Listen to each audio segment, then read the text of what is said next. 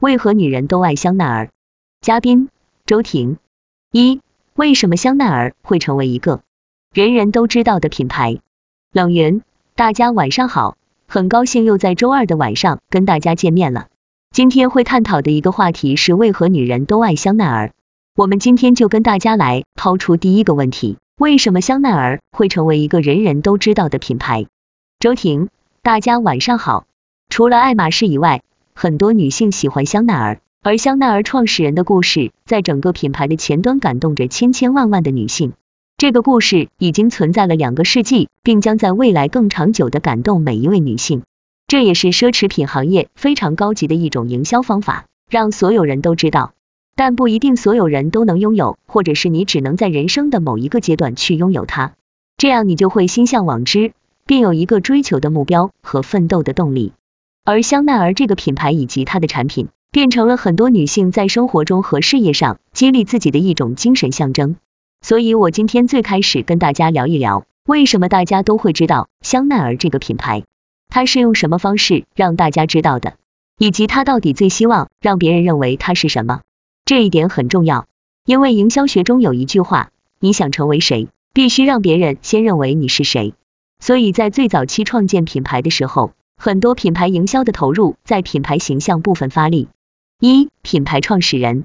这里就必须说到品牌的创始人或者他的灵魂人物，这对于品牌在早期的落地以及圈层的引领方面起到至关重要的作用。而且他们的形象定位应该跟他们推广的品牌发展有一定的连接性。在这一点上，我看到欧洲的国际奢侈品牌做的比较好。现在中国的不少企业家也出来故事，但是他们讲的是自己的故事。而品牌需要的是品牌本身的故事，创始人跟品牌之间很难讲成一个一体化的故事，特别是有些创始人的个人形象和定位跟品牌所要传达的信号完全是不同的。我们很多中国企业的老板并没有深思熟虑这一点，所以今天跟大家分享香奈儿的故事，也许大家可以领会国外的品牌是怎么讲故事的，以及他们如何让品牌精神永存下来的。可可香奈儿小姐曾经留给我们的一句名言叫“时尚易逝，风格永存”。那么，如果用一个关键词来定义香奈儿的话，你会选用哪个关键词呢？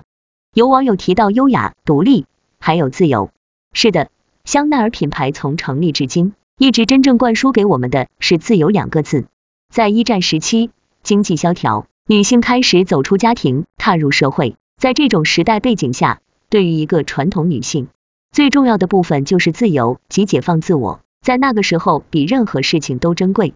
但如何去解放自我，如何让自我的精神意志到身体实现自由，这是最重要的。所以大家跟我回想一下，在香奈儿的经典产品中，哪些产品在不断的向我们传递女性的自由精神？粗花呢套装，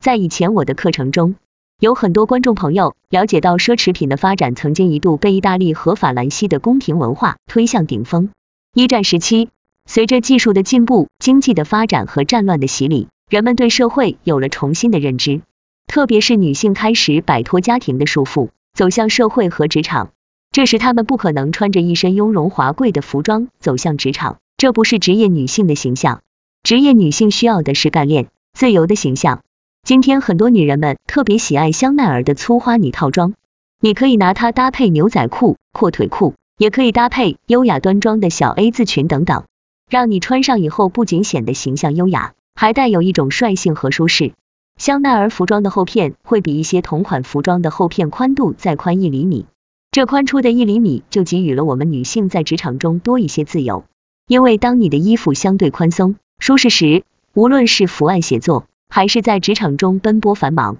你都会觉得你的身形很自如，并没有被束缚。这是女人本身需要的一种状态，是一种以女性的视角来看待女性，专门为女性设计的着装。所以香奈儿在一战时，从根本上变革女人的衣橱和世界对女人的审美，这需要勇气和创新。这种勇气和创新成为了千千万万女性争相模仿的典范，自然它就可以引领潮流了。二点五五包包。在香奈儿的产品上，也都在彰显品牌对女性自由的释放。他们有一款经典的作品叫二点五五包包，这是一款每年都在涨价的包。这款包由两根金色的链条背带组成，这又如何显示女性的自由呢？因为早期女性的包是拿在手里的，当你拿着东西的时候，双手还可以去做别的事吗？如果你想让自己随意的去做任何事情，你的双手是必要空闲出来。所以这款带链子的斜挎包给予了我们双手的自由。其他产品包括女性可以穿上她所发明的针织衫、海魂衫，还可以穿上裤装，这些都是香奈儿小姐从男性着装中寻找到的要素设计，并带给女性的着装风格。人造珠宝首饰在香奈儿产品中也是很常见。那么它要创造什么？她想表达的是，即使贫穷的女性也有佩戴珠宝的可能和自由。珠光宝气不一定只有贵妇、名媛才能够享受，职场女性也可以通过风格拥有一种她可以佩戴的珠宝。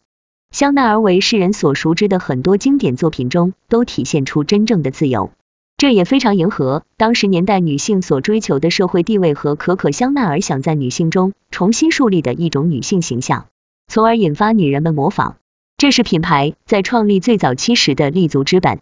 之前我们也分享过，在高端领域，任何一个品牌的发展经常会采用高举高打策略，这是必离不开资本力量的支撑。这点可能大家没有意识到。虽然很多的中国品牌在谈他们研发了一个产品，创立了一个品牌，但是他们带给社会、行业、人类的贡献是什么？当我们来回顾这些国际奢侈品牌创建的历史。我们会发现，品牌的第一代创始人所做的一件事，是在教育社会、教育市场、改变生活，从根本上保证品牌未来五零年、一百年在人类社会中得到一种共同的认知和认同。二、资本的力量，资本也是不可或缺的。维特海默家族是掌管香奈儿背后的一个神秘家族，家族四代人接力一百五十年，虽然历经了普法战争、两次世界大战等百年大变局。但是这个家族的力量保持了惊人的复原力，而且他们内敛低调，不接受任何媒体的采访，任何的网站都无法找到这个家族的蛛丝马迹。他们就是要做奢侈品市场背后的隐形冠军，这是在奢侈品行业的一种家族传承模式。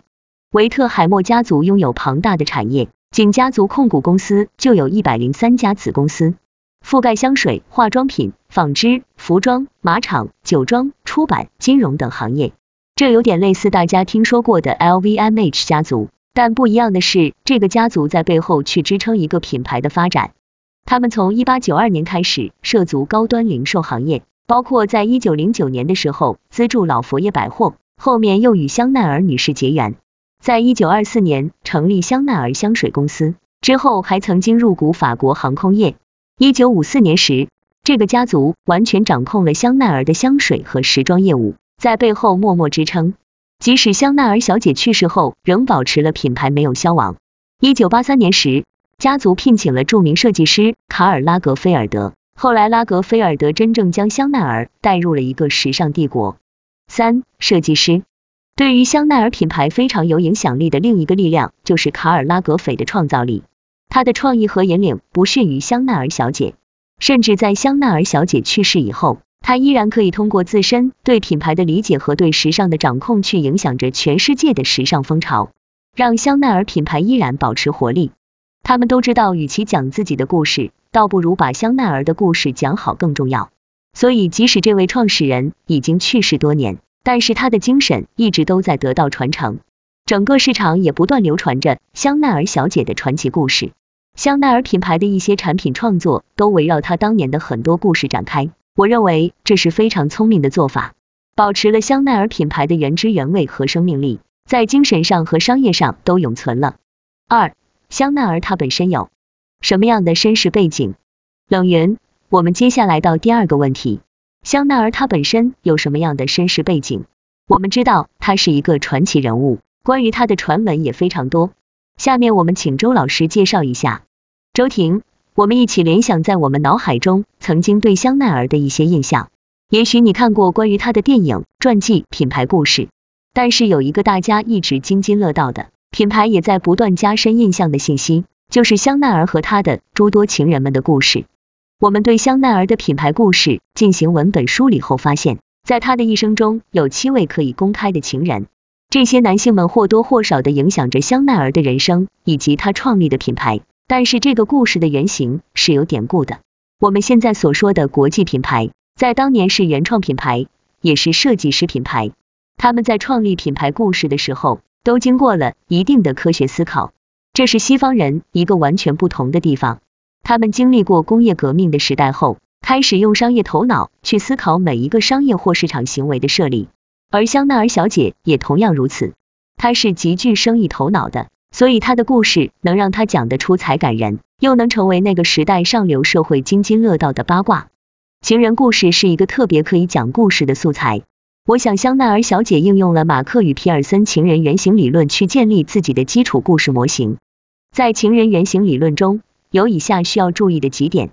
第一，讲这种故事的人和喜欢听这种故事的人，他的人生渴望什么？他的内心诉求是什么？我们会发现，爱听情人故事的人，他特别渴望获得亲密感和感官的享受，他的目标是与所爱的人建立关系，并具有紧密的关联性。他内心害怕孤独，没人爱他，这样他必须解决的问题是在身体、心灵等其他各个方面都要更具吸引力。所以这是第一层，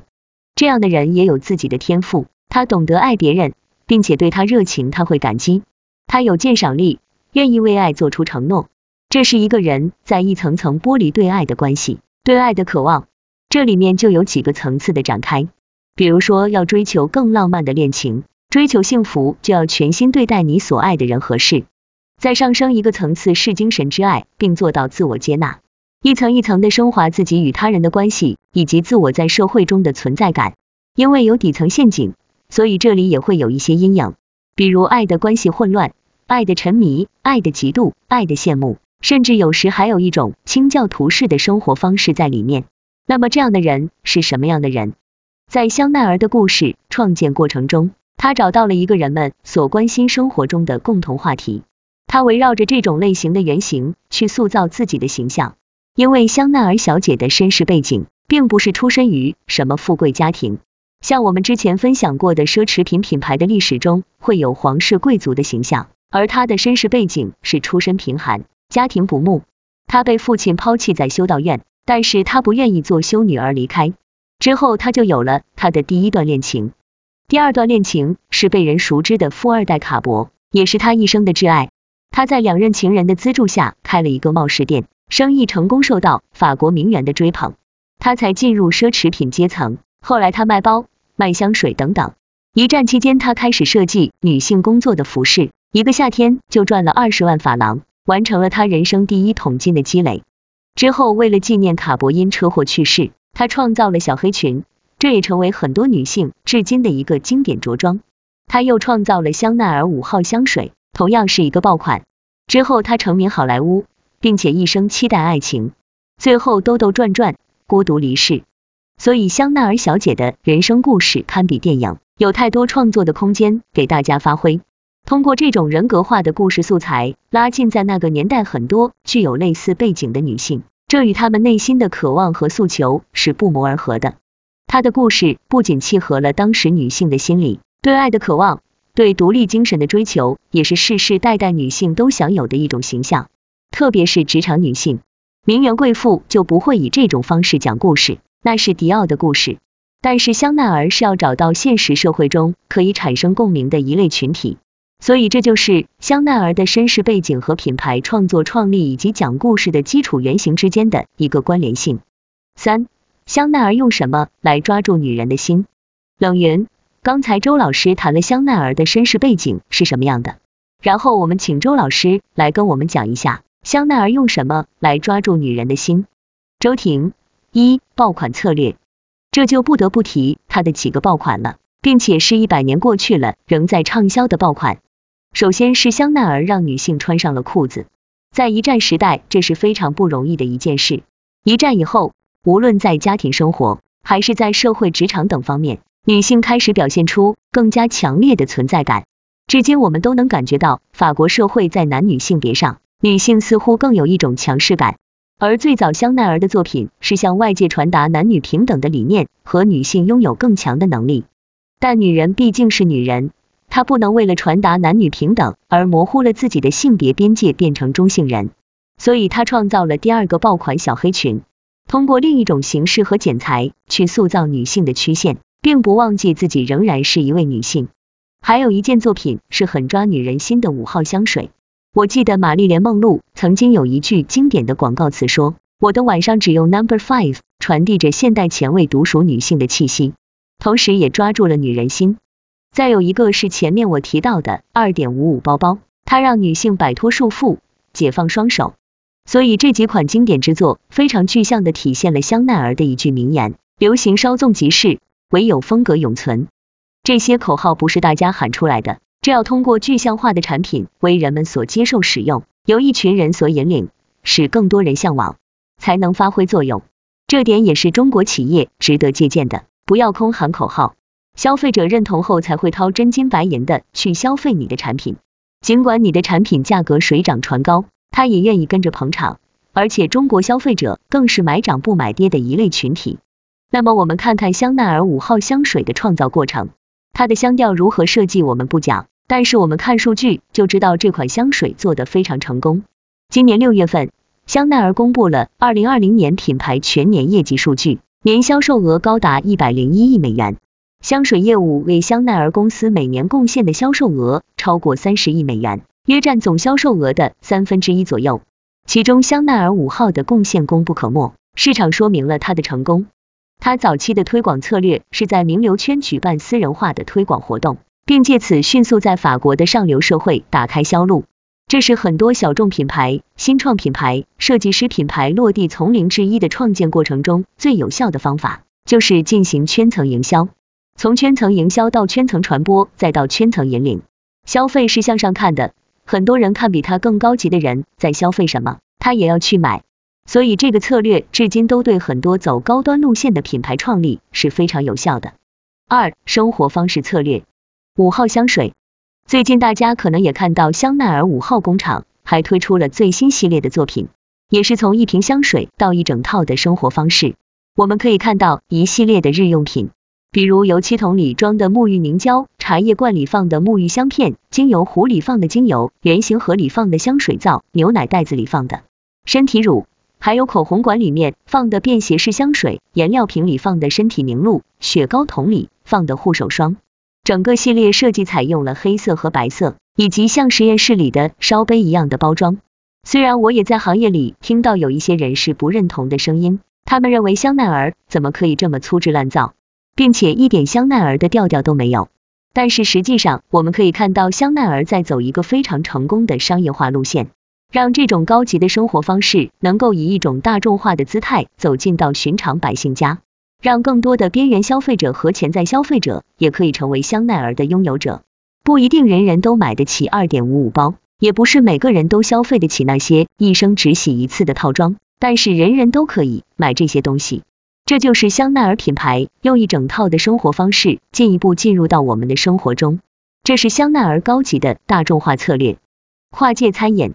香奈儿也做了跨界餐饮，在东京银座有香奈儿全球唯一餐厅。整个餐厅的设计都使用了香奈儿本人特别喜爱的米色，同时它的设计风格等方面都跟品牌进行了很好的关联。让我印象很深的是女洗手间门上挂着一款二点五五的包，并没有写男或女的洗手间标志，这种专属的感觉一下就深入人心了。包括电梯间里有相应的按钮，这些都是香奈儿生活方式化的一个很重要方法。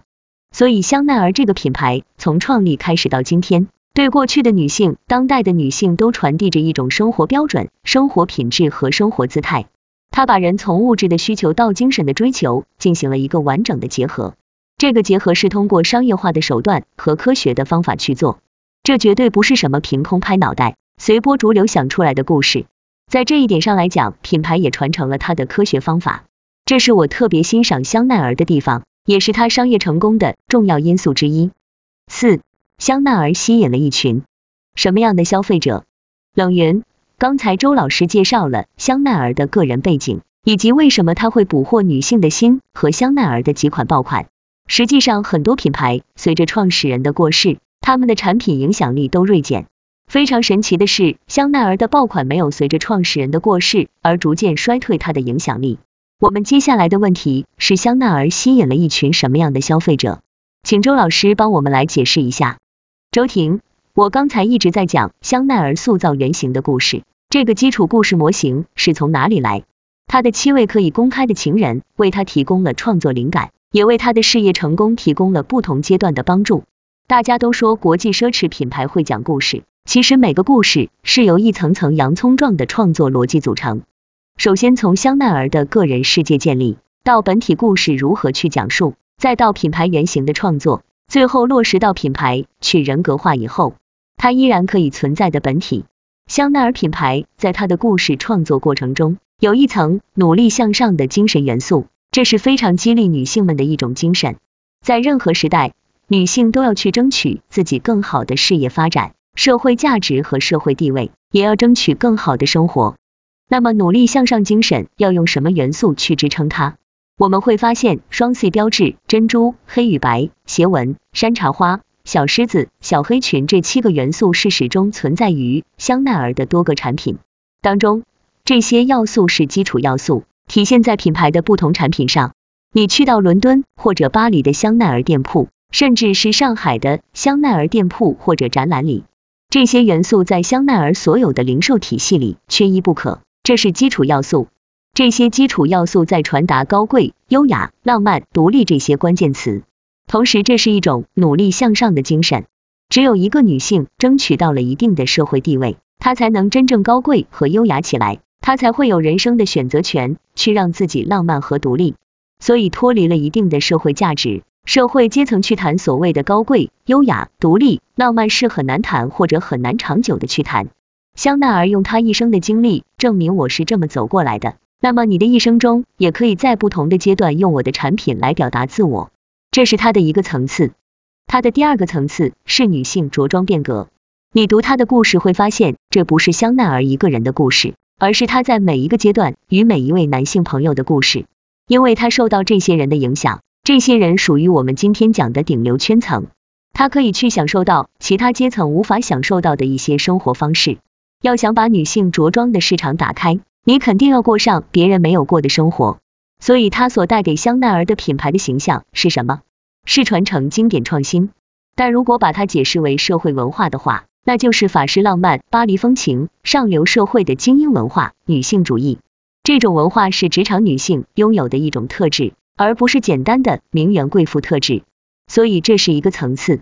第三个层次是诠释黑与白。大家会发现，在香奈儿众多产品中，每一年新品发布都会有黑色、白色。黑色代表男性，白色代表女性。香奈儿所有的作品都要将两种特质结合。白色从故事原型上来说是来源于他曾经在修道院生活的那段时间，他的儿童世界是没有色彩的，只有黑与白。那么这两种基础元素也被使用在他每一季产品的色彩选择中。独立自信的女性形象，追求爱情不依附爱情，大胆独立，但是又浪漫优雅。女性不能丢失了自己的姿态。不能爱的迷茫，爱的发狂，爱的失去了自我。爱要有爱的热情，但也要有独立的精神，还要有美的姿态。这是法国女人的形象。客户自我意识的底层在哪里？在努力向上生活，对爱全力以赴，自信、热情、冒险。客户的自我意识不断去触动他，并建立起一种消费文化和气质。但是这些文化和气质是需要有形的物品和更加具象的东西来表达出来的。因为人与人之间的认知，并不是先从内心开始，往往会从表象深入到内心，所以第一眼实际上就建立了对你的第一印象。我们经常说，一个人的气场和气质是否相同，不是简单的一个眼神就解决问题，一定是他整个的着装风格和使用的物品的质感，去向别人传递散发着气场。这种外在的表现与他的内心有没有达到一致？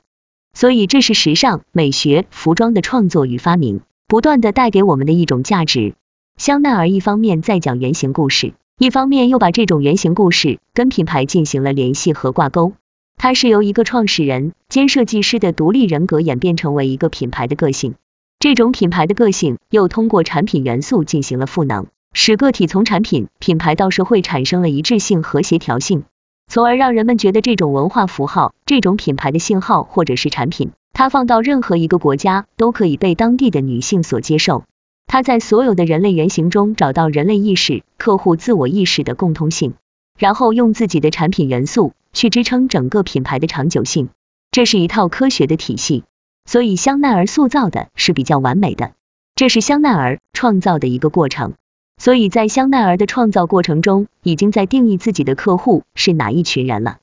对于购买小香风衣服的客群，把他们定义为名媛风、贵妇风并不相符。你只是从价格标签上出入的场合上被一些网红带跑偏了。你会认为香奈儿就是不干活的人去穿着它，其实真正能把香奈儿穿出气质、穿出精神来的是很多国际一线女星。当她们穿着香奈儿的时候，你会觉得不是香奈儿在赋予她精神，而是她个人的气质、人生阅历在赋予这件小香风套装灵魂。我相信这个品牌真正的一个定位，以及它的核心消费群，应该是年龄在三十岁到四十五岁为主，在职场上有独立发展，又有一定社会地位的女性，是在追求个性的同时，又不忘大爱，不忘与周边关系的协同，而不脱离社会的一群人。由于自身的发展，又有一定的圈层影响力去影响他人，这一类女性在真正的消费香奈儿。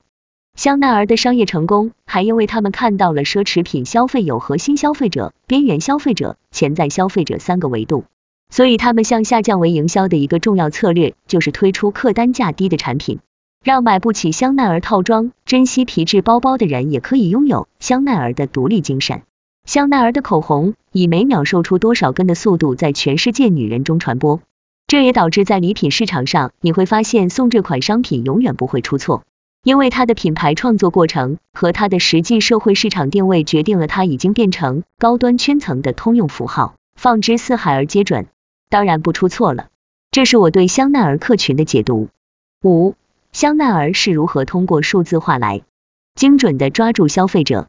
冷云，我们也来到了最后一个问题。今天在数字化转型的大环境之下，我们来听周老师讲讲。香奈儿是如何通过数字化来精准的抓住消费者？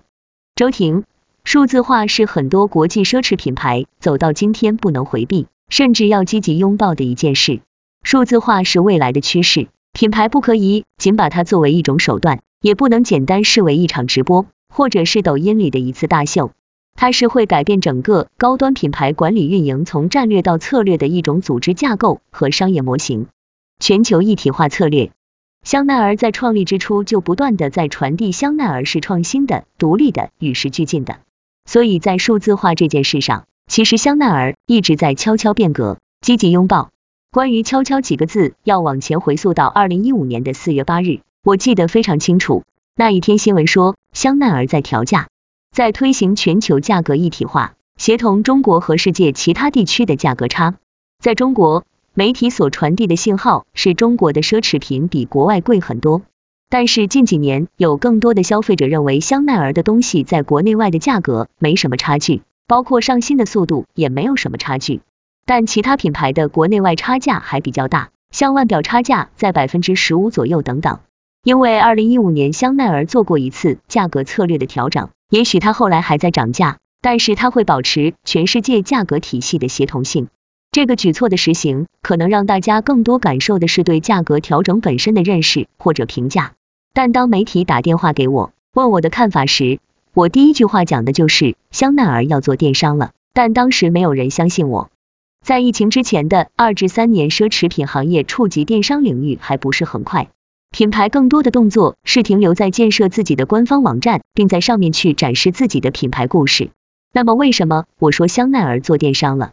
在奢侈品行业的数字化真正有效的两种模式，一个是品牌自建电商体系，一个是具有优质客户资源的第三方平台。但是拥有优质客户资源的第三方平台，至今还没有在全世界形成。而当奢侈品牌公司已经开始做电商体系，把自己的营销收入变成线上为王的模式。当品牌开始自建电商体系，开始做私域流量的时候，消费者登录品牌的网站。他在你的官网上能看到不同国家有不同的货币标价，消费者很聪明，现在的比价 A P P 比比皆是，很轻易就可以算出在哪买最便宜。原来这个行业靠信息不对称去获得利润和发展的空间，但今天互联网模型一旦在行业开始形成，信息对称要成为一个前提，所以品牌必须先做价格全球一体化调整。第二个要物流配送一体化。第三个要做全球的 CRM 系统的一体化，从你的信息流到你的产品流、资金流、客户的数据流，全部实现全球一体化系统建设。这是未来数字化世界真正要做的一件事。所以，我们现在看到很多国际奢侈品牌有天猫店、官方网站、官方小程序、集团投资或建设的电商公司等等，各个渠道都有建设。但是，很多国际奢侈品公司也忽略了一点：如果你不做价格全球化的调整和一体化建设的方向改革，那么你真正的障碍就来自于你自己。你让消费者意识到你在全世界范围内搞价格歧视，特别是在中国人身上搞价格歧视是非常恶性的结果。等到那个时候就晚了，所以真正的数字化不是一次直播、一次线上大秀，它是品牌整个运营体系在互联网模型下重新做一遍。所以香奈儿的价格策略至今都比其他的品牌快，这才是在拥抱数字化过程中做底层的铺垫。我不去简单的谈数字化如何精准触达消费者，我要谈建立数字化世界这一点上，香奈儿在组织架构上先行一步。这一点会促使它未来当整个价格体系全世界协同时，可以大刀阔斧的进行线上的经营与线下的零售体系的完美结合。香奈儿也是很敢吃螃蟹的品牌，香奈儿的化妆品也推出各种虚拟的试妆体验，各种快闪的模式，包括抖音上的传播等等，做了许多数字化尝试。我觉得数字化的前提和基础是价格体系协同，这也是很多大众品牌忽略掉的一点。但确实，这是高端领域走向数字化很重要的第一步，所以我个人特别认同香奈儿的策略。在过去了六年的时间里，香奈儿的系统运行稳定，就可以做更有创意和大胆的事情。我希望大家能够关注一下。